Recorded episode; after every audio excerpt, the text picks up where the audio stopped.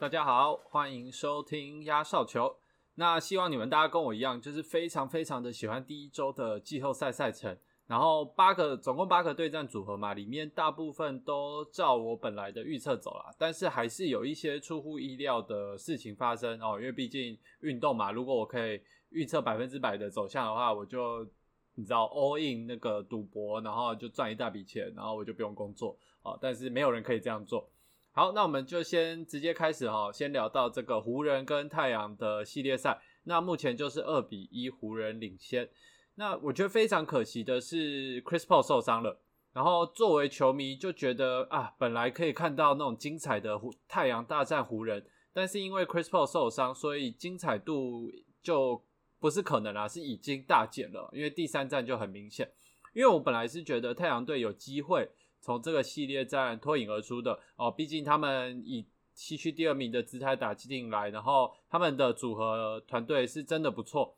他们打的也很好，那 Chris Paul 今年也是组织方面啊都处理的还不错，然后再加上旁边有一个 Booker 可以帮他随时砍分，但是没想到呢，他们最重要的进攻组织的这个人 Chris Paul 就就这样受伤了嘛，那也不是什么大伤，就是他还是可以上场。哦，但是你看到他虽然第三战就是有打嘛，可是很明显哦，他不是他自己，因为他一开始呃就投进两颗中距离，然后那时候我就觉得说，哎。看起来好像没有大碍，因为他主要受伤是这个肩膀部位的地方。但是随着时间进行下去，哦，你就可以可以看大概看得出来，他手其实在举超过肩膀这个高度的时候，就开始有点卡卡的。然后，所以他最后也也比较少投篮。我记得他最后只有得个七分还八分而已。那我觉得就很可惜啦，因为太阳这一季一直走来就是一个非常非常励志的故事嘛。从很多年前都没有季季后赛打，然后到去年最后在那个泡泡拉出八连胜，然后今年进来加了 Chris Paul，他们就一路爬到第二种子的位置。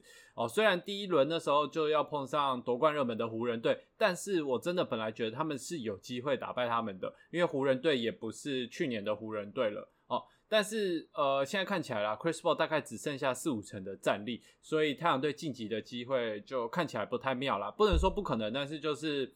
几率变小很多哦。但是，呃，讲这么多，呃，太阳队也不是没有亮点。哦，DeAndre Ayton 这三场打的超乎我的想象，尤其是第一站在攻防两端都完胜 Anthony Davis 嘛。那虽然下一站 Anthony Davis 就复仇了，但是呃，我认为 Aton 的表现还是超乎大家的预期，因为本来没有人预料到他可以跳出来扛下这个重责大任，而且还打得不错。然后他第三场也是有二十二分、十一篮板跟百分之七十三命中率的好表现，所以就算太阳真的在第一轮就被淘汰。我认为 a t o n 在季后赛表现出来的抗压性、跟进步、跟水准，是一个非常非常好的成果。就是说，太阳队的球迷不需要太担心，因为毕竟 a t o n Booker、呃 Cameron Johnson 这些人都很年轻，所以他们一定还有机会的。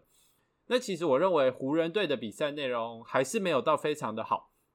应该说，我还是不认为他们可以靠这样的表现，然后一路打到总冠军，因为他们的进攻方面还是常常的宕机哦，就像是第三战，他们的三分球命中率其实只有百分之二十五，然后两分也只有百分之四十四，就是不是一个总冠军水准的等级啦。虽然只是一场比赛哦，然后他们还赢球，但是他们中间，我觉得能够赢球的原因呢，主要要归功于他们的防守。像中间一度有五分多钟，太阳队几乎没有办法找到好的空档出手，因为湖人队就把他们守得死死的嘛。不过如果往下个系列赛之后看的话，我不认为其他第二轮的球队会像太阳队一样好搞，因为太阳队很明呃很明显的进攻点就是 Devin Booker 跟 Chris Paul 来组织，然后 Chris Paul 又受伤了，所以基本上防守重点就是放在 Booker。那如果你下一轮像是打爵士、金块、独行侠。等或快艇，我不知道谁会胜出哈。先这样讲，我认为啦就没有那么好搞。你这个赛前的这个 scouting 就是侦查要做的很更确实，然后你要有办法把他们所有的进攻点都守住。相比现在的太阳队来讲，是难度比较高的啦。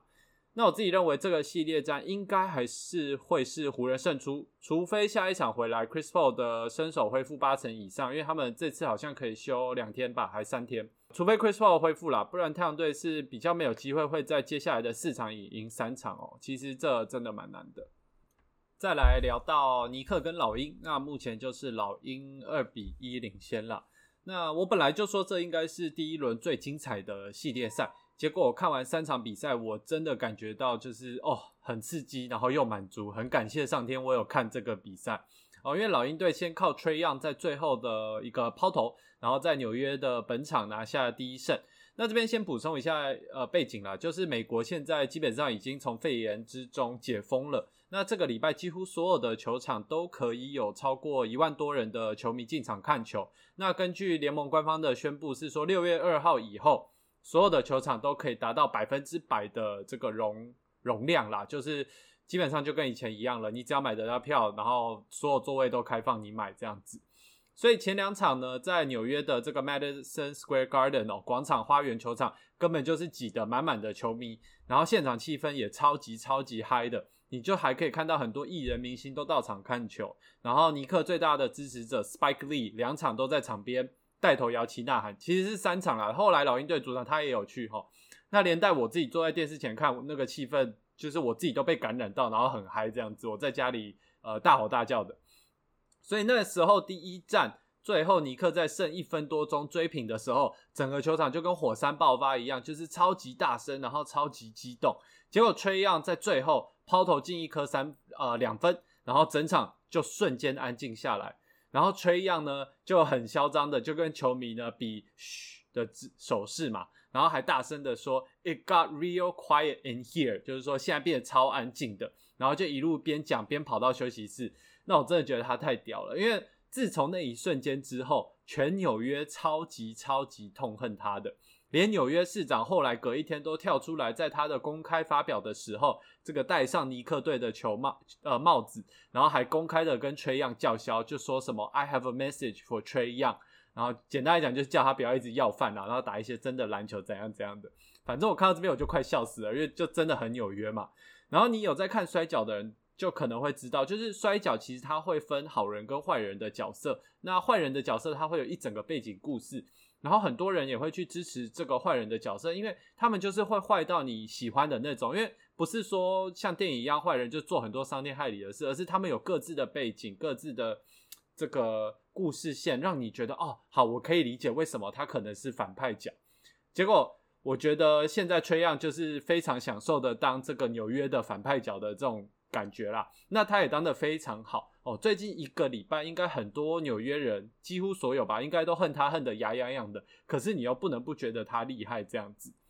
那这个系列赛除了崔样发掘自己当这个反派的天分以外，另外一个亮点就是上一集提到的 Derek Rose。那这三场平均出赛三十八分钟，然后缴出二四点七分跟四点七助攻。然后两分球命中率还有百五成，三分也是五成哦，这个超级超级有效率的表现。然后呃，尼克这几场最反过来讲最大的困扰的话，就是 Julius Randle 好像撞到墙一样，打得非常非常烂哦，就很像去年的 Julius Randle 在拿最佳进步奖以前的 Julius Randle。所以也不知道是不是因为他第一次带队打进季后赛，或者是突然在太多观众前面打压力很大，还是怎么样？但是呃，现在的 Julius Randle 跟上个月的 Julius Randle 就根本不是同一个人嘛。那我认为这个系列赛，除非 Randle 找回他的神智哦，拿出他应该有的表现，不然老鹰应该是会在六场之内拿下这个系列赛。再来就是篮网塞尔提克，那目前篮网二比一领先。我只是觉得塞尔提克竟然有办法赢得一场，我觉得蛮厉害的啦。就跟我上一集讲到一样，就是说只要 Jason Tatum 有爆发，然后 Smart、Thompson、Walker 其他人拿出应该有的贡献，不需要太多，就是拿出他们应有的表现就好。塞尔提克是有机会偷到一两场的。那之前也讲到说 Tatum 那时候在 Play 拿五十分，我自己认为应该算季季后赛纪录。结果现在才打到第三场，他就货真价实的在这个真正的。季后赛拿下五十分哦，所以说这个小子真的是前途不可限量。那前两场也跟原本预期的一样啦，篮网就是用强大的火力，然后一路压着塞尔提克打。那 Tatum 的前两场表现的不是很好哦，二十二分跟九分，然后命中率蛮惨的。不过不难想象，因为呃 Tatum 一定是这个对方的重点防守人物嘛。那塞尔提克队其实也没有别人可以跳出来完全接手他的得分责任，所以。塞尔提克赢球或输球，其实是跟 Tatum 的表现成正比的，这个在第三战就很明显。那至于篮网队，虽然他们输了一场，但是我自己认为完全没有什么好担心的。除非他们打算接下来让 Taylor 每场都得五十分，不然他们还是九十九趴会赢得这场系列赛，然后晋级的。那我自己觉得值得注意的就是说，虽然三巨头的表现都蛮不错的，不过其他人就除了三巨头以外的其他人，很明显是比较弱的一环。尤其是在第二战之后，Jeff Green 宣布受伤，那篮网本来就已经偏弱的禁区哦，我觉得又更明显。在第三战，Tristan Thompson 可以说是在禁区予取予求，所以我也就是有点迫不及待，等到下一轮看篮网打公路的时候，他们要怎么想办法对付这个 Yanis。好，下一个就讲到我最没有预料到的系列战，就是快艇跟独行侠。那目前是独行侠二比一领先。哦，那其实快艇队说真的，今年在季赛的时候打得很好，尤其是他们的外围投射能力是联盟顶尖水准的。结果你没想到前两场在自家的主场，然后就被独行侠连续拿下两盘。那最让人讶异的是，快艇怎么防守，就是怎么防守这么烂啦？这样讲。因为看完前两站，你就知道你不能把 Pat Beverly 放去守卢卡嘛，因为根本守不住。结果第三场还是一样，虽然他只有上场五分钟，但是我认为你应该要一开始就连把他摆上场都不要，你可以摆别人。不过好险的是，快艇的三分球在第三站有回到四成以上哦，不然前两站只有两成跟三成。那另外，虽然快艇避免掉被三比零嘛，但是第三场独行侠的三分球命中率还是有五成。然后 Luka Doncic 还是得了四十四分，所以可以看得出来，快艇的防守方面其实没有进步。然后这也是为什么我虽然他们赢下第三场，我还是有点不看好快艇晋级，因为他们没有改进他们应该改进的地方。那第三场只是靠稍微高一点的命中率才赢球的。然后我其实也有点看不懂快艇的用人，因为 Luke Kennard 跟 Serge Ibaka 基本上没有上场的时间，那你花那么多钱把他们签下来干嘛？而且我不认为这两位球员。就是他们其实是介于替补跟先发的水准之间，所以他们其实是很好用的。然后你连上场都不给他们上场，反而摆了一个 Pat Beverly 去守卢卡守不住，然后连输两场。呃，或者是说你让这个新秀 Terrence May 打那么多分钟，因为我觉得 Terrence May 真的是很不错的球员啦，很有潜力。只是说你在必须要赢的时候，你还把他放上场，他就真的贡献不高。我记得他第三站打十九分钟吧，好像只有得四分还是多少。那另外独行侠方面，我只有一件事要说啦，就是呃，Luka Doncic 绝对会是继 Jordan、Kobe、LeBron 之后下一位联盟的顶尖巨星。那季赛的表现我们就先摆在一旁不看，因为我认为这个巨星哦，史诗级的巨星是在季后赛诞生的。那他目前总共打了九场季后赛，平均三十三点三分、九点四颗篮板、八点八助攻，然后两分球命中率有五成，三分球命中率有四成。那上一个可以在季后赛缴出这样子成绩的人，我其实也懒得查了，因为我知道不管是谁，一定是这个一只手数得出来的人，而且一定是一个上古神兽等级的人。那卢卡现在剩下要进步的只有他的这个脾气跟他的心理层面，但是他其实大家觉得他打很久也常听他名字，但他其实现在才刚二十二岁，刚满二十二岁，所以这些东西会随着经验一起成长，所以就没有什么好担心的。那如果 Mark Cuban 跟他的团队可以找到适合的球员围绕着 Luca，那接下来十年他们应该都会是夺冠的竞争者之一，就有点像 LeBron James 一样。那我其实有点期待快艇被淘汰，因为我想要知道这个快艇被淘汰之后会不会整个球队瓦解，因为他们因为去年季后赛的事情已经被笑一年了，如果今年在第一轮又被淘汰，那他们应该会被笑十年吧。而且有消息指出啦，他们在季赛最后几场故意输球，因为他们不想要在第二轮碰到湖人，他们想要在总呃西区冠军赛再碰到湖人。结果他们第一轮碰到独行侠，他们以为很好打，结果现在落成落得一个二比一领被领先哦。如果真的是故意输球的话，那一定是篮球之神在惩罚他们了，我只能这样讲。好，那接下来就讲到第一队被淘汰的队伍哦，今天正式出炉，就是迈阿密热火队，他们被公路直接四比零横扫干掉。那我没有预料到公路队可以这么轻易的赢球，因为热火队应该是我认为东区前段班最不想在第一轮碰到的球队嘛，我本来是这样定位他们的，毕竟他们是去年打进总冠军的球队。那没想到，他们除了第一战跟公路一路厮杀到延长赛才以两分输球之后，后面三场基本上是一路被压着打。那其中最失望的就是 Bam Adebayo 的表现，因为他这场被公路队的禁区守得死死的。然后呃，我也不知道热火队的休息室是不是有发生什么事，但是我有些时候会看到 Bam 在进攻的时候有点就有点不知所措，感觉像是他第一天跟这些队友打球，然后去年在泡泡里的默契，呃，今年完全看不到。不过，呃，Bam 还年轻啦，所以我认为年轻的球员表现本来就是会高低起伏。那去年他们也是超乎大家的预期，打到总冠军嘛。所以如果一直用去年的标准来衡量他们的话，是稍微有点不公平啦。不过我本来是期待他可以成长更多就是了。然后我这边要再说一次，就是我迫不及待看下礼拜的这个公路篮网大战，因为公路在这四场展现出来的这个整体的完整性，让我对他们另眼相看。像去年高层把 Eric Bledsoe 换成朱 Holiday，然后另外得到 Bobby Portis 跟 PJ Tucker 这些人的价值，在这几场完完全全的展现出来哦。尤其是 Bobby Porter 是一开始来的时候，大家就觉得有点保留啦，就说他可能不太适合公路队的体系。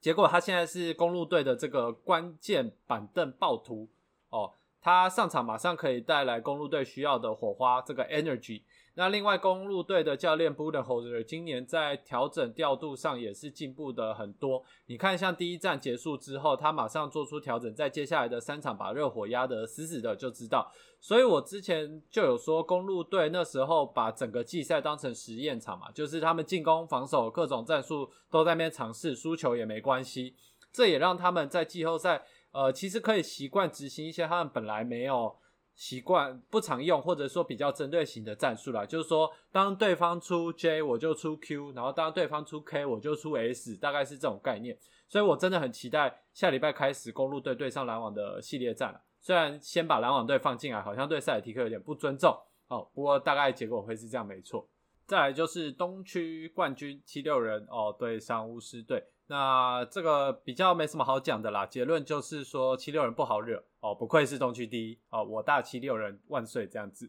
哦，自肥一下。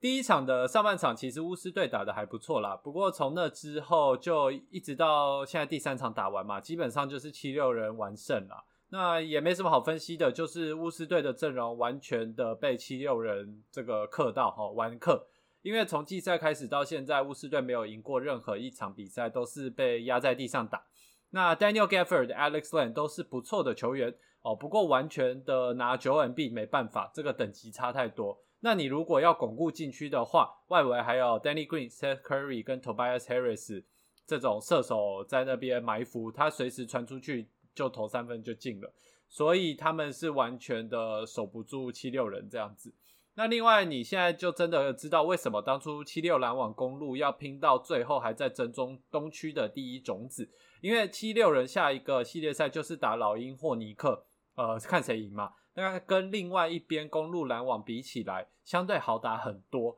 所以只要七六人稳住，然后不要有球员受大伤，应该是有蛮大的机会，至少可以打到东区冠军赛的。那毕竟 M B Simmons 两年前就是差 Kawhi 的那一球嘛。就闯进去，所以如果今年成功的话，也算是一吐怨气了。那至于总冠军的话，可能就要再再看看了，因为篮网公路都是非常非常强势的对手。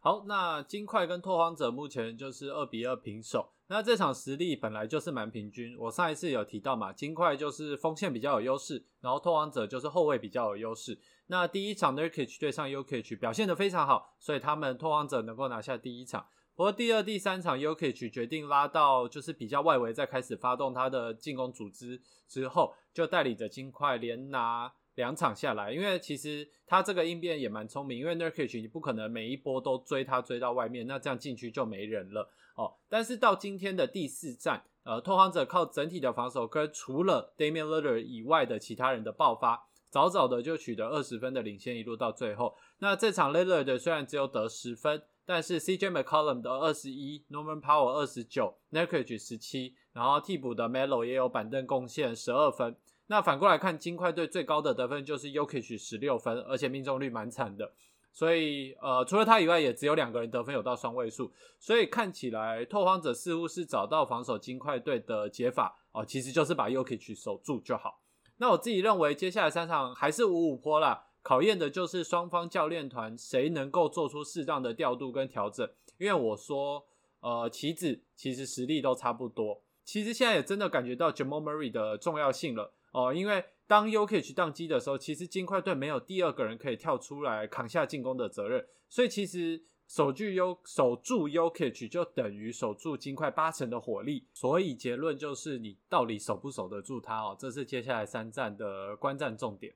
好，最后一个系列战就是爵士跟灰熊。那我真的没有想到灰熊可以跟爵士打成这样，我本来预计是四比零爵士晋级。然后第一场虽然 Donovan Mitchell 没有上场，可是我那时候以为爵士可以跟季赛最后一个月没有他一样，就是靠着 Jordan Clarkson 跟 Joe Ingles 补上这个得分的洞，然后赢球。但没想到灰熊就延续他们 Play In 的气势，靠着一波三十二比十九第二节的攻势先取得优势。然后这一场，呃，其实灰熊在防守方面也有十二个超节，反观爵士只有四个。所以虽然最后的比分只有三分差。但是感觉起来灰熊整个气势没有断过啦，所以他们也顺利拿下第一场。那第二场 Mitchell 回归之后只打二十五分钟，但是他也在二十五分钟之内得了二十五分，这个高效率的表现哦。然后他也带领了爵士将系列赛打成平手。那虽然灰熊输了这一场，不过 Jamoran 得了生涯季后赛新高四十七分。而且这还是他的第二场季后赛比赛，所以上一场是他的生涯新高季后赛新高，这一场他就破了他的生涯季后赛新高。哦，那我认为 Jamoran 的身价本来在这一季暴跌很多，因为他季赛真的就是打得很普通啦。不过在过去两周从 Playing 开始，他的表现根本就是这个全明星等级的了。然后很敢打，那我觉得这才是大家期待看到的 Jamoran，这也跟去年他的新人王的这个形象比较符合啦。那第三战刚刚才打完，然后本来爵士队一路保持着十分左右的领先，打到第四节，结果灰熊在最后的六分钟左右将比赛追平，甚至还短暂取得领先。哦，本来以为灰熊有机会在主场偷到一场，结果最后四分半钟，爵士打出一波十四比二的攻势。然后稳住阵脚赢得比比赛了，那这应该就是说有经验跟没经验的差别。因为灰熊很明显最后有点自乱阵脚，很多球的投篮都不是太好的出手选择，而且其实也不是因为被爵士的防守逼，而是他们很想要追分，所以就很急着仓促的这个进攻跟出手。然后爵士队则是反过来嘛，虽然他们那时候短暂被逆转，但是他们就还是打得很稳，然后每波进攻都有把握到。那我觉得爵士队赢得这场比赛很重要，因为他们反过来讲可以喘口气，因为他们接下来说真的，呃，就算四场打满，他们也只要赢其中两场就好，所以相对简单很多。因为灰熊现在就是四场要赢三场，呃，非常非常的难啦。不过这个系列赛比我想象中的好看很多，倒是真的。那今年季后赛真的是非常的精彩哈，应该是史上第一次西区前四名都打的这个很挣扎的一次。有的甚至还机有机会在第一轮就被淘汰掉。那东区就连大家认为是大魔王的篮网哦，也翻船输给塞尔迪克一场。所以到下礼拜第一轮应该就会打完，那可能有一些第二轮的系列赛也会已经开打。那我们就下周见，拜拜。